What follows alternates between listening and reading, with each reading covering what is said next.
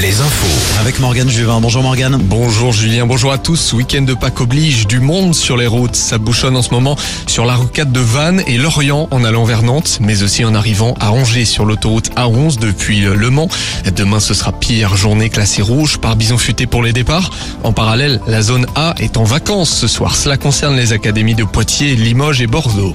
Début des vacances entachées au Futuroscope ce matin. Un incendie s'est déclaré sur un wagon de l'attraction Objectif Mars juste après sa mise en route vers 10h20. Deux femmes ont été légèrement brûlées et prises en charge par les secours. Objectif Mars ne rouvrira pas jusqu'à nouvel ordre. Au Sable d'Olonne, la statue Saint-Michel devra être déboulonnée à l'issue d'un long parcours judiciaire. Le Conseil d'État a donc donné raison à ceux qui contestent la présence de cette statue religieuse placée devant une église mais sur la place publique.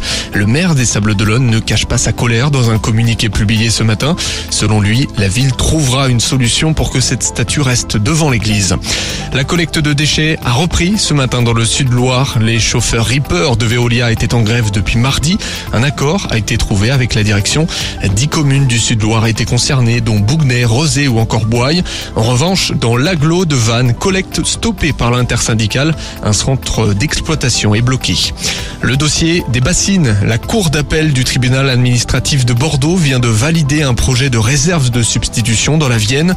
Un projet qui prévoit l'installation de plusieurs dizaines de réserves. Cinq associations ou syndicats avaient déposé des recours, mais la justice vient donc de les rejeter. Un mot de cyclisme pour terminer. La première édition du Région Pays de la Loire Tour s'est achevée tout à l'heure en Sarthe. Victoire d'étape du Norvégien de Verns devant le Danois Alexander Kamp au Mans. Le Danois qui récupère le maillot de leader. Le Nazérien Brian Cocard, vainqueur de deux étapes, laisse filer le titre à 20 secondes d'écart, Julien. Mais oui, c'est pas beaucoup.